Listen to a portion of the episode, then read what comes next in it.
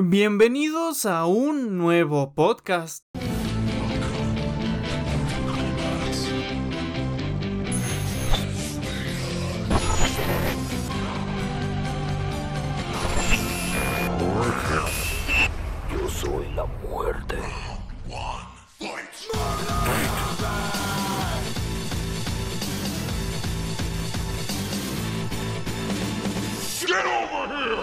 Como saben, bienvenidos y les quiero dar la más cordial bienvenida porque este es técnicamente hablando el primer podcast que grabo cuando ya existe la distribución por medio de Spotify. Es decir, puede que estés escuchando este, este mismo podcast o ya sea aquí en YouTube, en Spotify, también está en Google Podcast y en otras plataformas que sinceramente no conozco sobre podcast y streaming de podcast y todo este tipo de cosas. Francamente, más allá de hacerlos, no soy una persona que consume demasiado este tipo de contenido, pero sí que consumo por ahí uno que otro y por eso me gusta el formato en general, se me hace que es bastante ameno para el que lo escucha, bastante ameno y divertido para el creador, que es en mi caso soy yo. Eh, son no son demasiado complicado de hacer una vez que ya cuentas con el material, ¿no? Claro, si apenas quieres volver a, bueno, mejor dicho, si apenas quieres empezar a hacerlos, no tienes micrófono, no tienes computadora, no sabes de páginas de distribución y de todo eso, pues a lo mejor sí se te complica un, un poco, pero una vez que ya eres creador de contenido, como es mi caso, eh, pues ya con el equipo necesario, los conocimientos sobre edición, eh, va, o sea, en mi caso son más que básicos, ¿no? Pero una vez que ya creas contenido ya tienes ciertas nociones sobre software, sobre hardware, sobre distribución, redes sociales, etcétera, etcétera, etcétera. Te recuerdo que esta, en el caso de YouTube, esta es la sección off topic del canal, es decir, no necesariamente se habla de Mortal Kombat, sino que tratamos muchísimos más otros temas, ya sean temas que ustedes me han ido comentando, temas que parecen o me parecen que pueden ser de su interés, o relacionados con el mismo Mortal Kombat, etcétera, etcétera. Realmente muchos temas, hablamos sobre comedia tal y cual, sigo una presentación un poquito más extensa en esta ocasión, es porque sé que esto también ya va para Spotify. Y pues quiero que tengan ahí también todas las comodidades al respecto. Eh, por si no conocen todavía el contenido que hago en mi canal, pueden encontrarme como I am the end, the end 04 en Instagram, I am the end en Twitter y la página del mismo nombre en Facebook. Y aquí en Spotify, si, si tú escuchas el podcast en YouTube y no te enteraste de que ahora está en Spotify, puedes encontrarlo como Conversemos con K. Eh, creo que eso sería todo. Les recuerdo que este, este contenido no tiene ningún tipo de edición. Es decir, eh, todo lo que digo, todo lo que sale, todo lo que pienso es lo que queda. No hay recortes, nada de censura ni nada por el estilo. Lo que digo es lo que finalmente sale. Y si estás viendo en YouTube, la imagen que estás viendo ahora mismo es la imagen que vas a ver durante todo el tiempo. Y no hay necesidad de estar pegado a la pantalla. Si estás en Spotify, pues no hay mayor explicación. Ya que he de asumir que eres un ávido consumidor de este tipo de que de, entretenimiento. Pero bueno, referente, también a veces tenemos invitados. No hemos he tenido invitados últimamente, pero el siguiente podcast será con un invitado. Entonces espérenlo para que estén al pendiente. Algunos me han comentado que les agrada bastante que estén los invitados. Eh, realmente no he escuchado ninguna crítica negativa al respecto, pero el siguiente habrá un invitado para platicar al respecto sobre un tema que ya estarán escuchando. Y entonces dirás, The End, The End, mi querido The End, ¿cuál es el tema que nos compete el día de hoy? Bueno, hoy, eh, como ya saben, en noviembre, a esta fecha ya está disponible, se estrenó el nuevo servicio de streaming del poderosísimo pseudo monopolio de Disney, Disney Plus, Disney Plus, Disney más, como gustes decirle. Eh, pues básicamente una plataforma de streaming o de eh, contenido en directo, por así decirlo. Por si no conoces la noción, es una plataforma en la cual tú pagas una, una suscripción mensual, anual o las o la manera en que esté disponible dependiendo la plataforma y tú consumes un cierto contenido en directo o descargándolo. En directo se refiere a que necesitas forzosamente con conexión a internet y lo consumes pues pseudo en vivo por así decirlo, como probablemente en este caso ya que mencioné Spotify es un servicio de streaming pero dedicado a la música, es decir puedes buscar prácticamente miles de millones de canciones y escucharlas siempre y cuando tengas internet y en caso de que te guste alguna, por ejemplo, la descargas y la tienes en tu biblioteca y puedes escucharlo sin necesidad de internet siempre y cuando mantengas pagando la suscripción. Eh, a lo mejor si mi concepto no fue tan claro, puedes... Eh, familiarizarte con respecto a cómo es que funcionan estos servicios si cuentas con Amazon Prime Video, Amazon Music, Spotify, Tidal, Apple Music, ¿cuál más? ¿Cuál más? Eh, obviamente Netflix, Amazon Prime Video, HBO Go, eh, Hulu, ahora Disney Plus y ¿cuál más? ¿Cuál más? ¿Cuál más?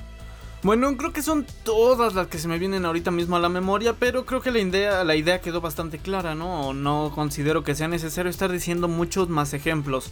¿Y por qué les quiero hablar ahora de, de, de este tema, digamos? En primera porque se me hace relevante y reciente ya que como dije se acaba de estrenar Disney Plus en Latinoamérica, que yo sepa es en, en Latinoamérica completo, ¿no? De México para abajo, todo. O no sé si hay algún país en el que no haya llegado. Y creo que es importante darnos cuenta de cómo se está desarrollando la competencia en todo esto que es la plataforma de streaming. Como bien sabemos, lo tradicional hace... Ni siquiera es mucho tiempo, hace 10 años...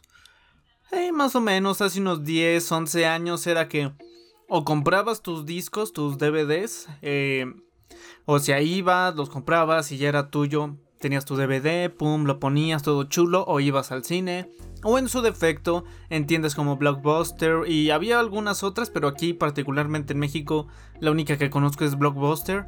Incluso había unas, bueno, esto me lo platica mi familia, yo no era consciente de ese entonces, había unas todavía cuando no, no eran DVDs, sino eran VHS, había algunas pequeñas, ¿no? En plan, a lo mejor en a 5 minutos de tu casa, algún local de videoclub donde te daban su tarjetita, rentabas cosas tal y cual. O sea, no eran grandes cadenas tipo Blockbuster y todo eso. Pero antes era básicamente así. Por, por alguno tal vez de ustedes todavía son muy jóvenes para estos. O sea, todavía Blockbuster me tocó. Pero, em, por ejemplo, llegué a rentar juegos de Xbox ahí. Entonces, básicamente lo que hacías es que ibas a Blockbuster, el local ya no existe, creo que el último que queda está en Corea, no, no era en un país de Europa, pero no recuerdo exactamente dónde, el último blockbuster. Entonces, básicamente tú vas y sacas tu membresía, vas, llegas con el empleado y le decías, no, pues quiero una membresía. Y creo que había varias distintas, ¿no? Eran plan, no, pues la básica, que tal y cual y tal. Entonces ya dabas tus dotes, tus datos y te daban como una tarjeta para acreditar que te eras miembro de Blockbuster. Y con esa tarjeta ibas y, había pasillos, así como un mini super, como un Oxxo si eres de México. O el otro día una creadora de contenido que sigo en Instagram me dijo su equivalente en Argentina, pero ahora mismo se me olvidó la palabra. Pero una pequeña tienda de autoservicio relativamente pequeña, claro, ¿no? Es como un súper donde había pasillos y pasillos y pasillos lleno de DVDs, de películas, de estrenos, de películas más viejitas, estaba dividido por géneros, era un, lugar muy bonito porque además había una sección, al menos para cuando yo fui, porque a mí no me tocaron VHS. Los VHS, para quien no conozca, eran estas cintas grandotas que tenían... Eh, no sé cómo, no sé, pues cinta, ¿no? O sea, valga la redundancia, una cinta dentro que se enrollaba, había maquinitas especiales o con una pluma se podía hacer, como un cassette grandote. Y si no sabes qué es un cassette, pues es que un ejemplo muy muy redundante, ¿no? Era como un como una cinta de video, pero chiquito. Mm, bueno, espero que haya quedado claro, ¿no? Eh, si no te tocaron todas estas tecnologías, claro está. Eh, entonces tú ibas, las, las rentabas y había pasillos, había pasillos dedicados a videojuegos, vendían figuras, cosas gamer. Eh, ya más adelante lo que eran accesorios, controles de Play 1, controles de Play 3, de Xbox, de Xbox 360, las generaciones de aquel entonces. Entonces tú decías, no, pues para este fin de semana quiero ver tal película. Y entonces te la rentaban y al momento, esto sí no lo recuerdo muy bien, pero eran creo que tres días o sea, podías rentarlo tres días o una semana, por ahí más o menos. Entonces, en plan ibas eh, el viernes en la tarde, la rentabas, noche de películas, a lo mejor el sábado por la tarde, ¿no? Hablo de fines de semana porque tal vez es el horario que más con, resulte libre para el grosso de las personas. Entonces ibas, las rentabas y costaba, no recuerdo cuánto la verdad, creo que 60 pesos o 3 dólares eh, breve tiempo, o sea, recuerdo, les, repito, no recuerdo exactamente ni tiempos ni precios. Y si no le entregabas a tiempo, pues había un pequeño recargo, ¿no? Que se iba acumulando cada día de retraso, como en la biblioteca, ¿no? Te retrasabas un día y se sumaban 20 pesos. Por decir, francamente no recuerdo, repito. Entonces, si te retrasabas 3 meses, pues todo el equivalente de esos 20 pesos durante esos 93 días, 92 días, 90, eh, eh, que te retrasaste, eh, pues son lo que terminabas pagando, además del Además de devolver el disco, ¿no? Y básicamente antes así se consumía cine de forma casera, porque los cines pues sí existirán desde los años 30, 20 aproximadamente, y creo que no hace falta explicar ese concepto. Entonces básicamente era eso, ibas, la rentabas, luego se te antojaba ver una nueva película, ibas otra vez, lo rentabas, las regresabas, rentabas, regresabas. Blockbuster también te daba la opción de comprar eh, la película como tal, o sea, no era solamente para renta pero obviamente era de donde más sacaban ganancias. Entonces si tú ibas y rentabas, bueno, comprabas X película, digamos, una película relativamente viejita, yo, yo Robot, por decir, la comprabas y el disco, el DVD, así en su cajita, todo ya era tuyo. Ya Blockbuster no tenía nada que ver, ya te pertenecía, llegabas, lo ponías en tu DVD mil veces o las veces que tú quisieras. Y entonces eso pusieron el DVD, pusieron pues, ese ese creo que no hace falta mucho explicar. A lo mejor tienes Blu-ray, ya no tienes DVD o DVD Blu-ray. Es básicamente lo mismo, un aparato en el que pones el disco y ya puedes ver eh, pues la película, ¿no? Creo que ahí sí estoy exagerando en explicar porque pues no es tecnología de hace 30 años. Pero sé que algunos de ustedes todavía eran o muy jóvenes o, o a lo mejor no tenían ni conciencia cuando había Blockbuster. Y luego salió Netflix. De hecho, Netflix cuando empezó, por si no conocían su historia, Netflix era básicamente lo mismo que un blockbuster, pero sin sucursales. Y lo que hacías con Netflix cuando em-, empezaba Netflix era que tú pagabas una suscripción mensual, como lo es actualmente, y por esa suscripción mensual tú podías rentar un número indeterminado de películas al mes. Es decir, tú pagabas 200 pesos, digamos. Yo creo que era más barata en ese entonces. Y, con esa suscripción había un catálogo en internet y decías, ah, bueno, yo quiero ordenar esta, esta y esta para este, para este mes, digamos. Y Netflix te lo hacía llegar a tu casa, eh, te llegaban los DVDs y entonces tú a lo mejor ya rentabas 4 o 5 películas para todo el mes en vez de estar yendo a Blockbuster cada fin de semana, cada 3 días, cada X determinado tiempo. Y era una facilidad que, a mucha gente le gustó, principalmente en Estados Unidos, que es su país de origen. Porque entonces ya no estabas limitado a X cantidad y como lo saben, eh, resulta más económico contratar un servicio que, que estar pagando película por película. Porque una película costaba más o menos 80, 100, 120 pesos, o sea, hace 3.50, 4 dólares, 5 dólares, más o menos por ahí, para que más o menos lo conviertan a su moneda, al menos aquí en México, no sé si en otros lugares sea o más baratas o más caras. Entonces, por lo que te costaba una o dos películas, eh, podías ver cantidad prácticamente limitada. Digo, tampoco es que tengas todo el tiempo del mundo y no puedes estar rentando mil películas al mes. Pero básicamente era eso. Es como ahorita el servicio, ahorita el streaming que está mucho más fuerte que nunca. Hay muchísimas más plataformas, muchísimas más opciones para contratarlo. Ya no solamente estás limitado a Netflix o Netflix, no, ya hay muchísimo más. O por ejemplo, igual en música ya no solamente es Spotify, que de hecho creo que nunca fue Spotify, ¿no? Pero está que Tidal, que Spotify, que Deezer, que Apple Music, que mm, Amazon Music. Entonces, ya hay muchísima más competencia, muchísimos más servicios que te ofrecen diferentes cosas a diferentes precios. Pero en ese entonces, pues Netflix era la única, era la, la opción alternativa.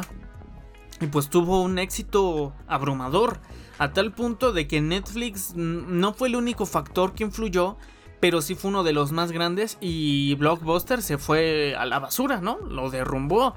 Eh, ya no hay blockbusters, les repito, solo queda uno. La cadena, pues valió, valió caca. Eh, de hecho, curiosidades, Netflix ofreció un trato a, a Blockbuster, ¿no? O sea, más bien pidió una colaboración, le dijo a Blockbuster, mira, nosotros tenemos más o menos esta idea de negocios, como ven, hacemos planes, ustedes ya tienen tiendas, infraestructuras y un catálogo amplio, nosotros ofrecemos esto y esto, y Blockbuster no quiso, y vean que porque la idea no tenía futuro, decía Blockbuster. Y vean, vean lo que son las cosas. Por cierto, una curiosidad que no remarqué, en ese entonces Blockbuster ofrecía VHS y Netflix decía vamos a enviar DVDs. Pero para ese entonces los DVDs apenas estaban introduciéndose. Hablamos de 90, 90 y tantos, que era la transición de VHS a DVD, que, existían los BCD. Sí, creo que creo que sí eran BCD. francamente no recuerdo. DBC. Creo que eran DBC, BCD, algo así. Que era lo mismo que un DVD, o sea, un CD, un disco compacto. Eh, pero eran dos. Entonces, en un disco venía la mitad de la película y en el otro disco venía la otra mitad. Entonces ponías el disco A, eh, ya se terminaba y llegaba a cierto punto y el DVD solito te lo expulsaba y te decía inserte disco B. Insertabas el disco B y continuaba la película. Uy, no. Ahí de nosotros teníamos eh, Hulk. Hulk, eh, obviamente no la versión de Ay, ahorita se me olvidó este actor, el que sale en el club de la pelea. Este. Ay, no, sí, se me olvidó. Francamente no creo acordarme. Bueno, él no, la anterior. Que tampoco me acuerdo del actor. Que probablemente ni han visto, ¿no? Pero esa la teníamos así en, en ese formato de dos discos. Bueno, entonces Blockbuster dijo, no, como DVD, si ahorita el DVD es una tecnología más cara, muy joven, no mucha gente tiene DVDs, en cambio VHS ya son muy comunes, así como llegó a ser el DVD o es el DVD actualmente de que a lo mejor no lo ocupas mucho, pero probablemente tengas un DVD en tu casa o conoces a muchas más gentes que tienen un DVD. Así era antes. O por ejemplo ahorita como...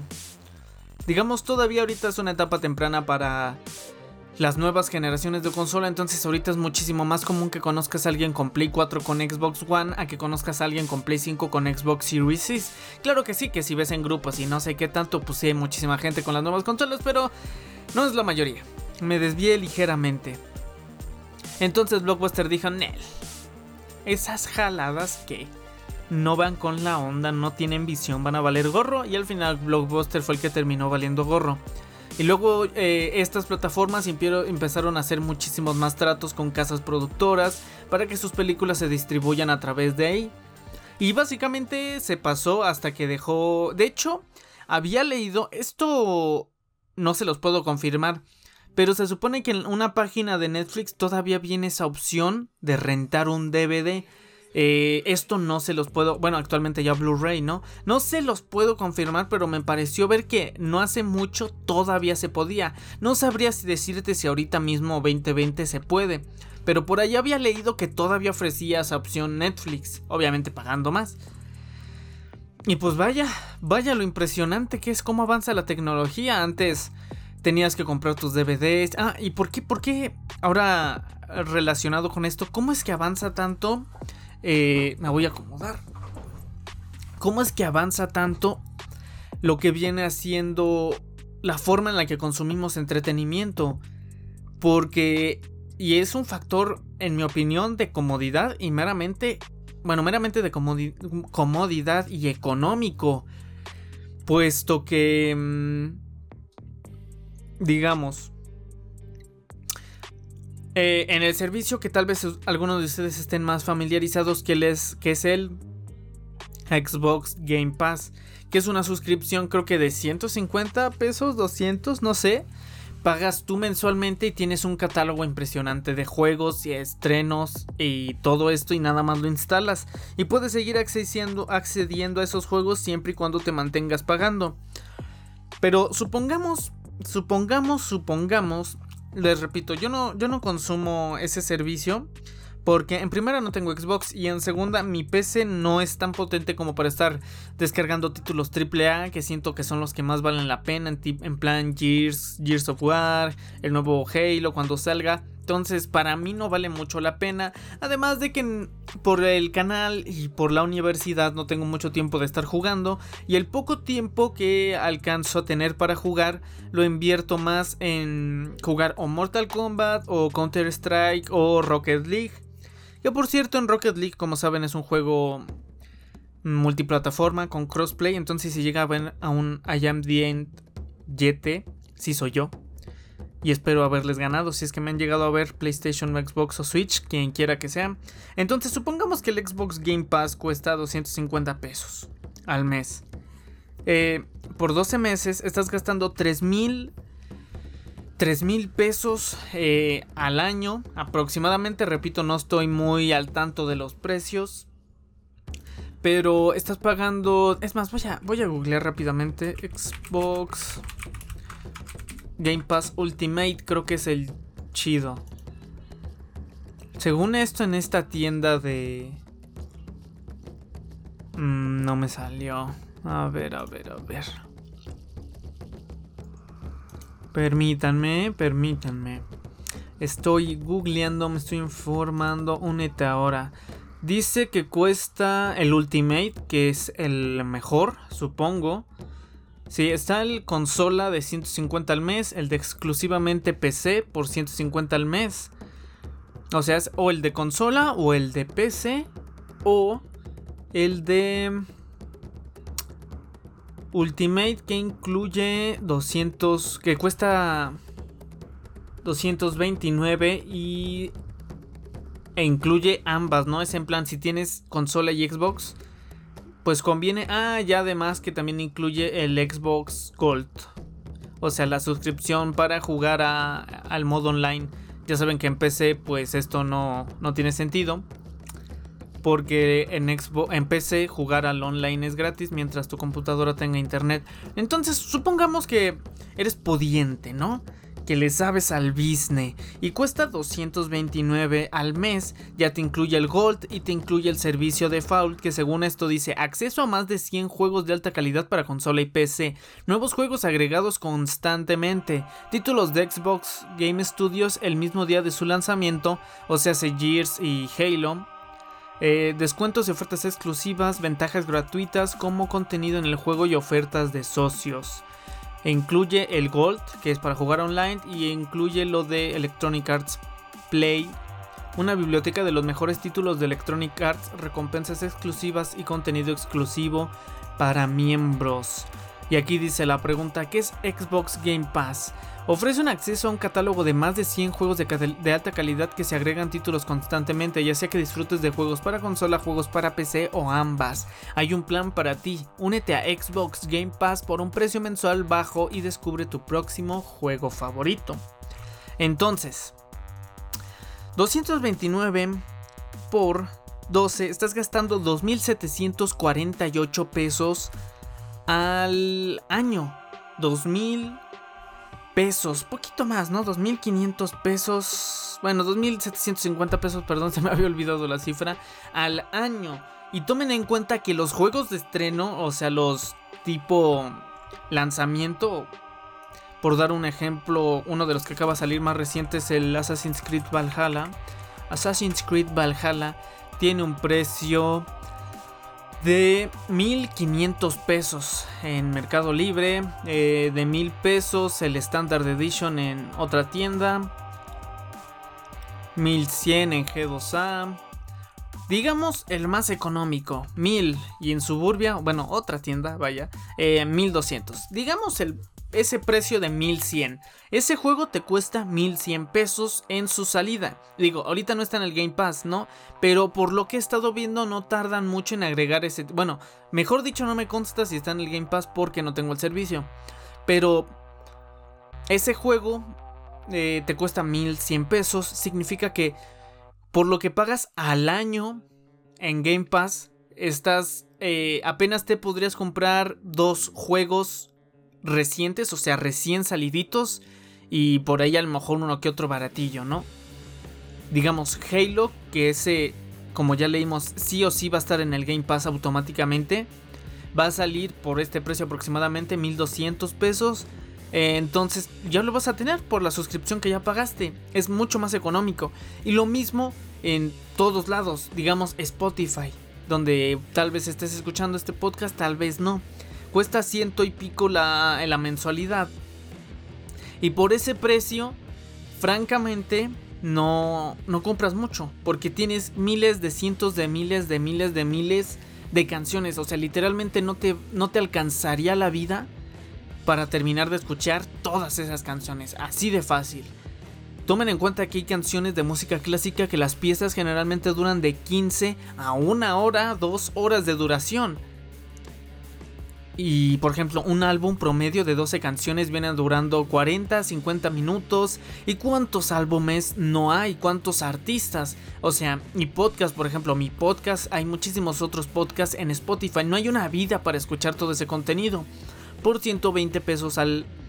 Ah, bueno, aproximadamente no, no recuerdo el de este porque tampoco lo, lo tengo porque no soy mucho de esos servicios. Ahorita van a ir mis razones. Eh, es perfectamente respetable, ¿no? De hecho, Mm, pues sí, yo creo, no diría, no me atrevería a decir que en la mayoría de los casos, pero sí, sí conviene muchísimo tener este tipo de servicios económicamente y y de comodidad eh, hablando.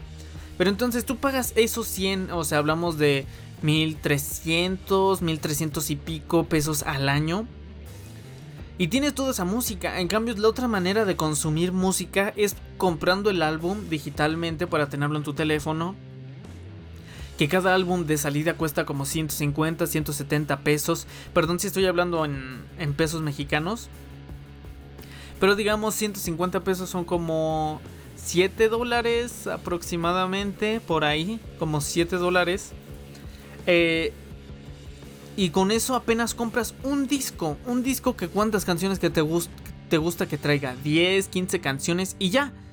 Si quisieras consumir toda esa cantidad, es muchísimo dinero. La otra manera es en CD, el formato más tradicional para la música, o en su momento lo fue, pero para eso aparte necesitas o un... Ah, un estéreo en tu casa para reproducirlo o un Discman que creo que ya ni siquiera los fabrican para pues tenerlo. Además con la desventaja de que si compras el CD y no tienes un Discman, solo puedes escuchar ese disco en tu casa y ya. O en tu carro, que los carros también traen algunos todavía traen para CD. Y en cambio con Spotify lo traes en tu celular, puedes escucharlo en tu habitación, en la sala, en el baño, eh, salir a correr y estar escuchándolo, estar en tu carro y estar escuchándolo. Eh, pues cualquier ejemplo, transporte público, etcétera, etcétera. O sea, si tienes Spotify ya sabes a lo que me refiero en cuanto a comodidad.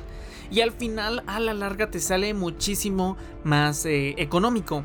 Por supuesto, hay cosas que siempre van a ser de nicho, siempre van a ser gustos de alguna de alguna cantidad de personas y es completamente respetable. Por ejemplo, yo al ser de plataforma de PC no hay nada físico eh, en cuanto a juegos se refiere para PC. Lo que compras son que el mouse gamer, que el teclado mecánico, periféricos gamer, ¿no?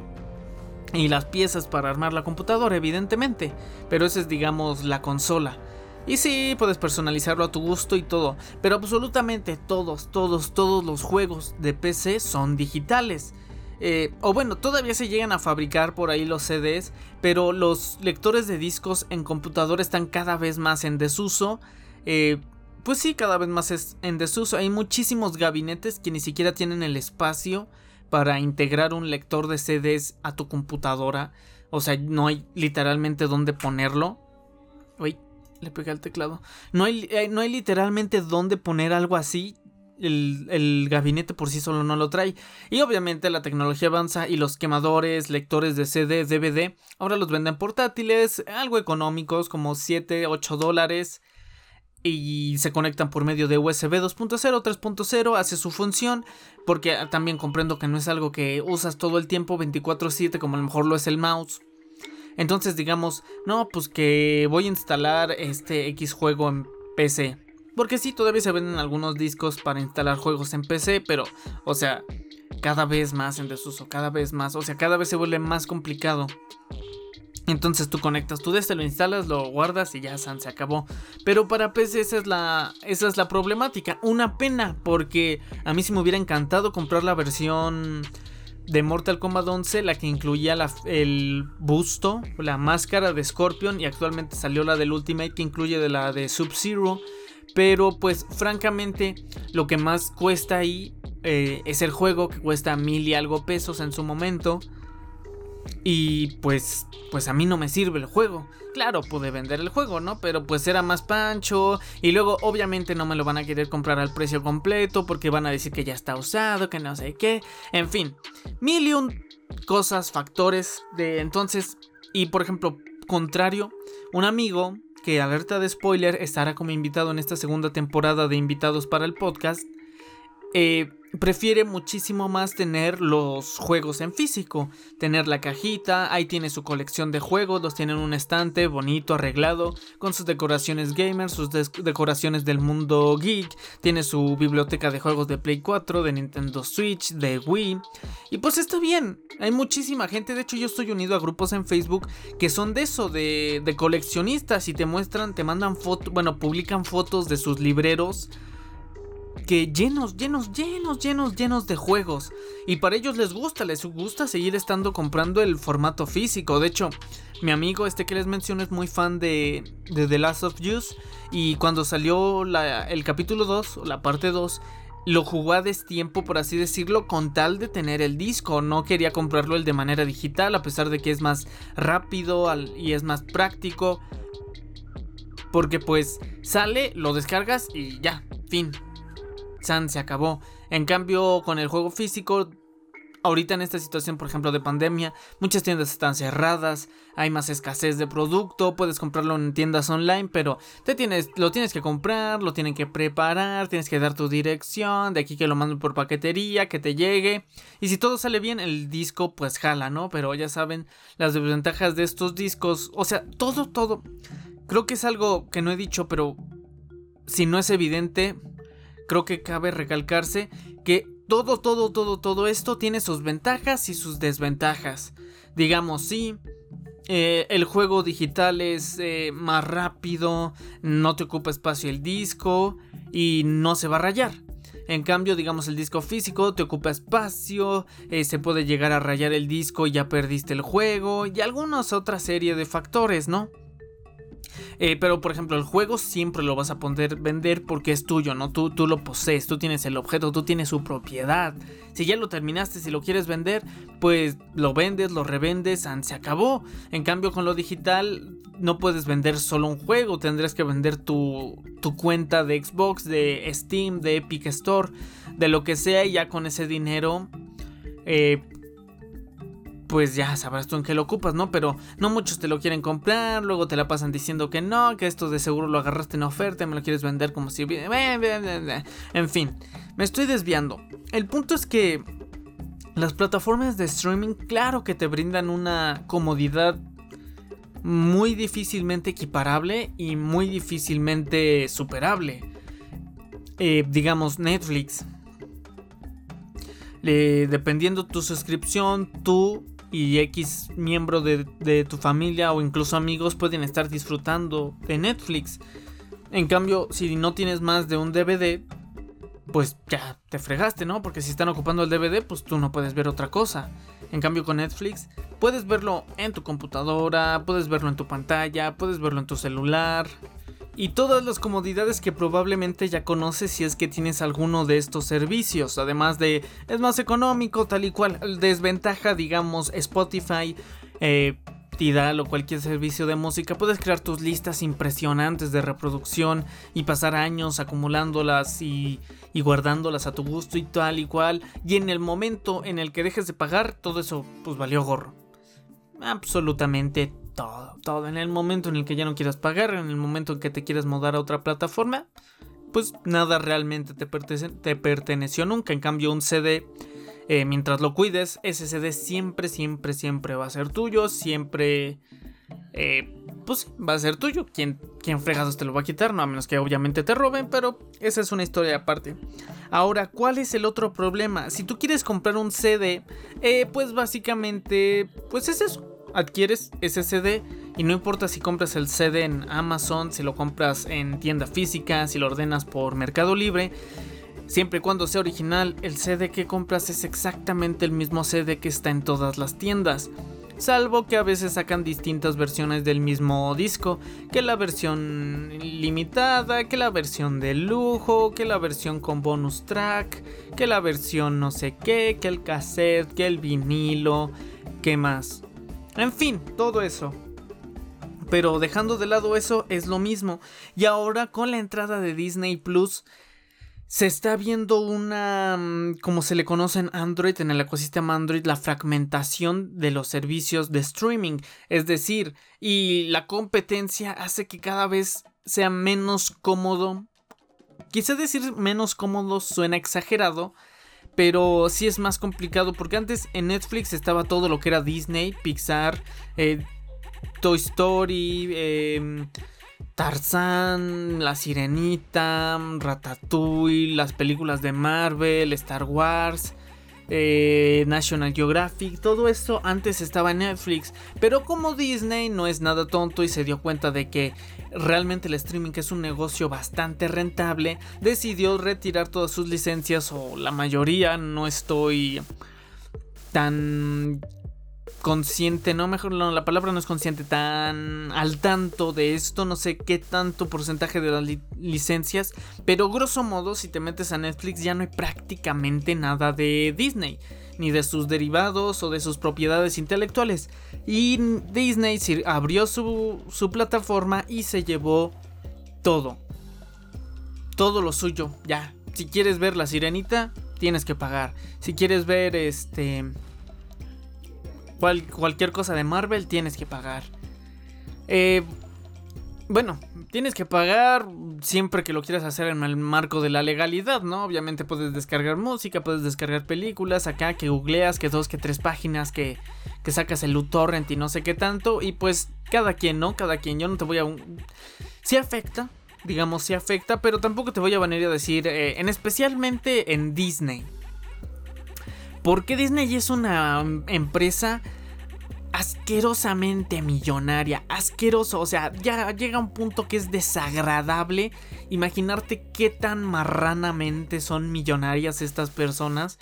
O sea, fácilmente esas personas podrían comprar tu casa, mi casa y todas las casas de tus vecinos y les sobraría muchísimo más dinero. Por ejemplo, eh, Carlos Slim, un empresario, eh, en hace cuánto sería, unos 8 años en el pasado tal vez, se habían hecho cálculos y que si Carlos Slim viviera 30 años y gastara un millón de pesos al día, no se acabaría su dinero.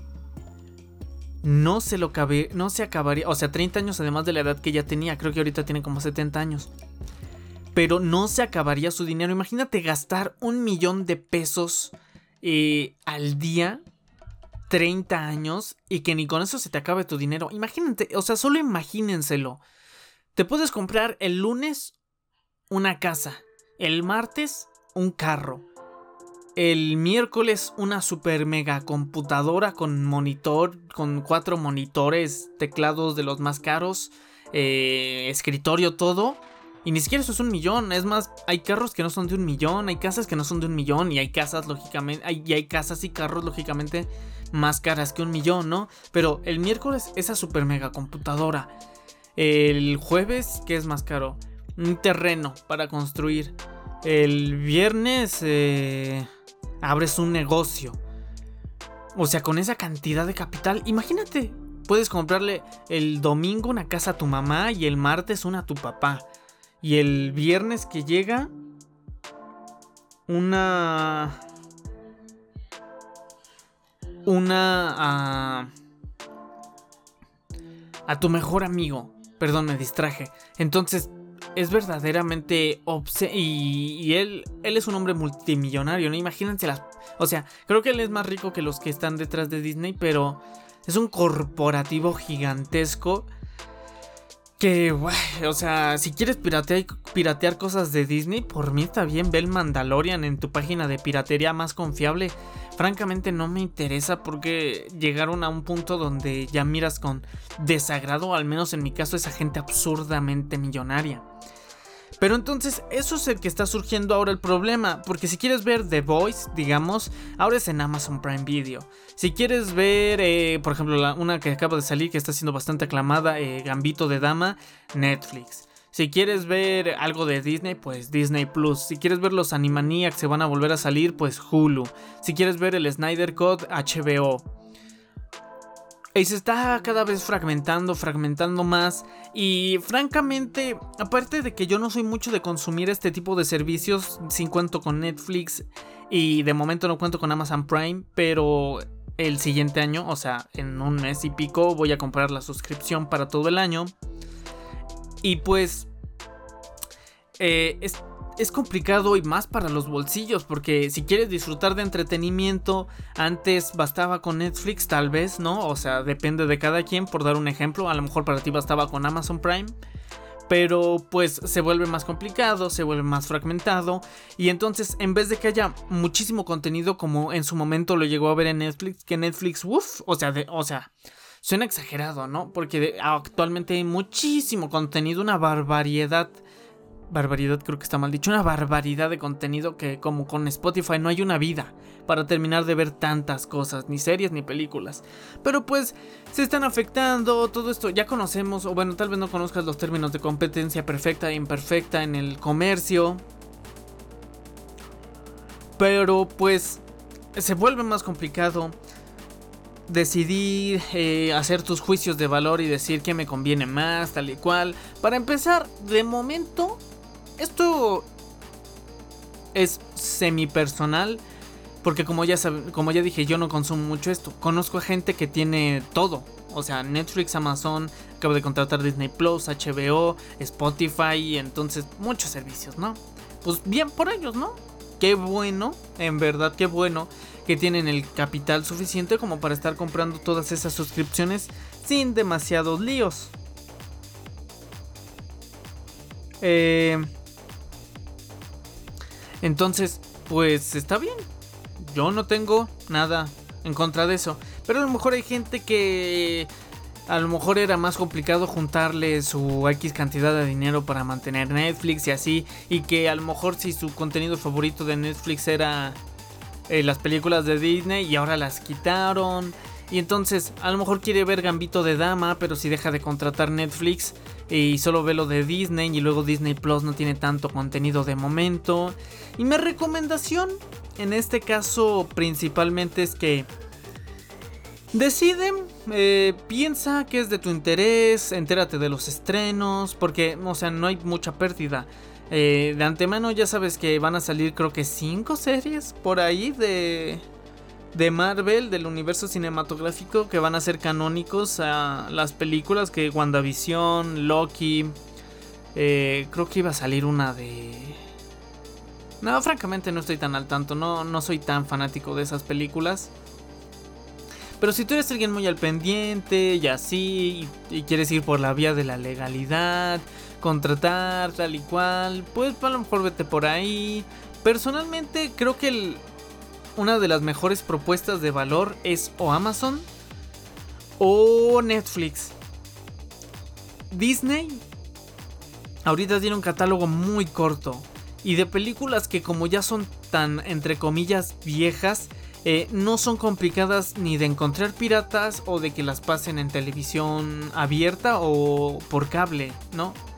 O sea, aquí en el caso de México lo que es Azteca 7 tiene muchísimas propiedades, bueno, no las tiene, eh, cuenta con el permiso para distribuirlas. Entonces, casi cada domingo ponen películas de Disney o ponen películas de X casa productora. Igual hay canales, pues está todo lo que es Disney Channel y todo eso.